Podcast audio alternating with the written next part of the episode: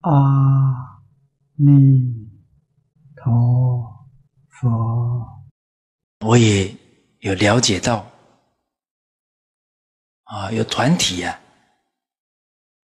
都是打着师长的名义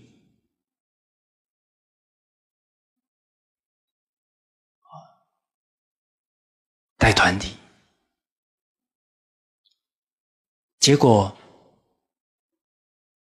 啊，有一位太太啊啊，在在家里啊，公公婆婆生重病了，家里还有小孩呢，啊，打电话给他先生，你赶快回来啊，老人家病了那么重啊，啊，结果这个先生说。我在这里啊，做有功德回向就好了。大家想一想啊，社会大众听到这个公案，他怎么看呢？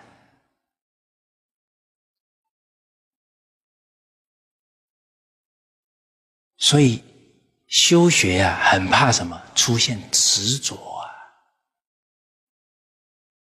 心念偏了。我从来没有听师长老人家说过，父母生病了不用回去，就在道场积功累德就好了。我从没听过，我只有听过一个年轻人在澳洲，父亲生重病，去请示老人家，老人家讲了两句话：“赶快回去。”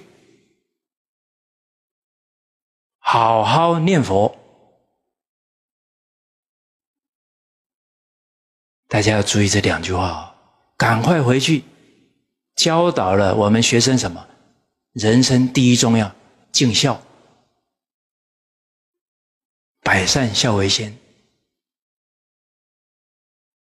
第二，好好念佛，因为万德洪名，人灭众罪啊。这个年轻人也听话，啊，从那一刻开始就精进念了，啊，整个旅途，啊，到父亲的病房，后来诚心感通啊，父亲的病情啊就好转了，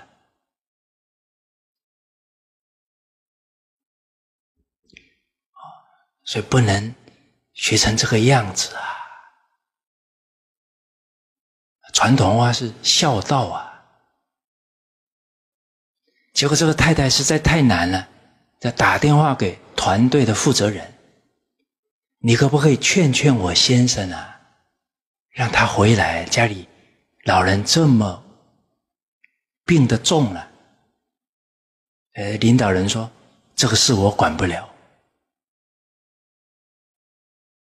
做之君，做之亲，做之师啊，这是老法师最强调的。”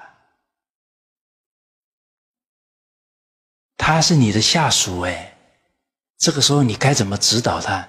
你说这个事我管不了，哇，责任推成这个样子，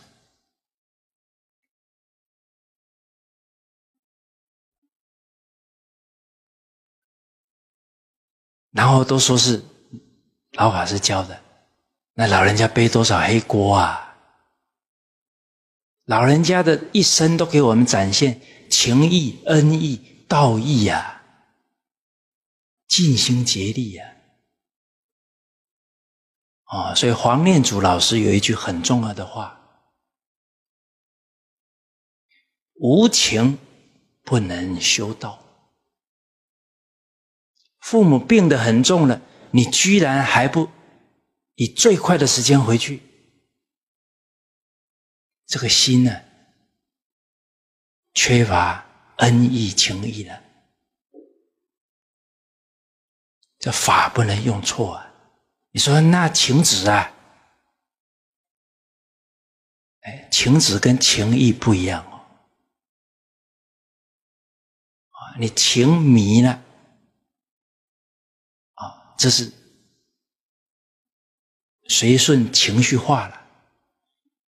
但是情义呀，是世间圣贤应该要具备的。啊，所以无情不能修道。可能这个领导者，情义恩义不够重，一下子要遇到大乘佛法，哎呦，不能搞情执哦，就把法用偏了，误导很多人呐。这都是老人家写的墨宝啊，情、情迷、情义、情觉，觉悟了。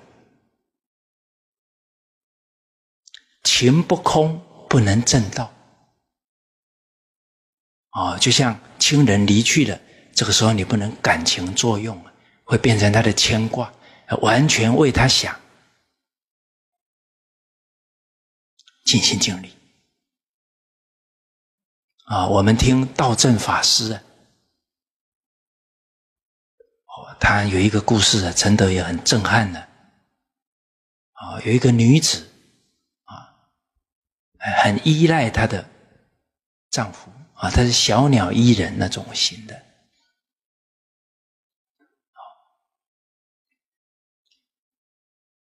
啊，夫夫妻呀都有学佛，就突然接到一通电话，他先生出车祸，当场死亡。啊，他快速赶过去啊，一到现场。对着先生大大声的说：“孩子，你都不用担心；父母，你都不用担心，我全部会照顾好。你现在一心念佛，跟着阿弥陀佛走，然后就在那个现场开始念佛。这是真正有情义呀，一心一意为他的先生着想。”啊，相信他先生会去感应道交啊，然后真心现前。哦，所以黄念老这两句话真的提醒我们了：无情不能修道啊。为什么印主讲敦伦敬奋？李炳南老师说：白衣学佛不离世法。我们现在世间这些责任都没有尽心。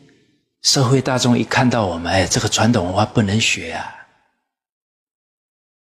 啊，白衣学佛啊，不离世法，必须敦伦敬分。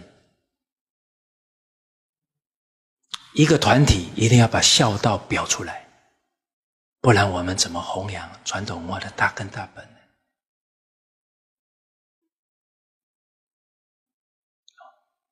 啊，哪一个同仁？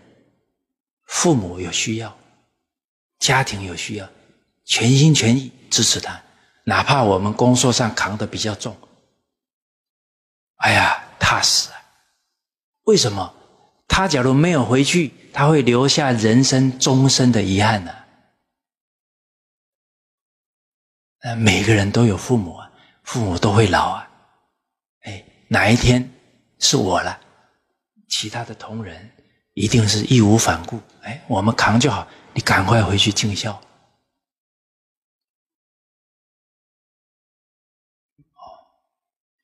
哦，所以当信佛经与身呢，当信经典与身呢，这一句人人弘道啊，是我们要把五伦八德展现出来。哦，不能只有讲道理。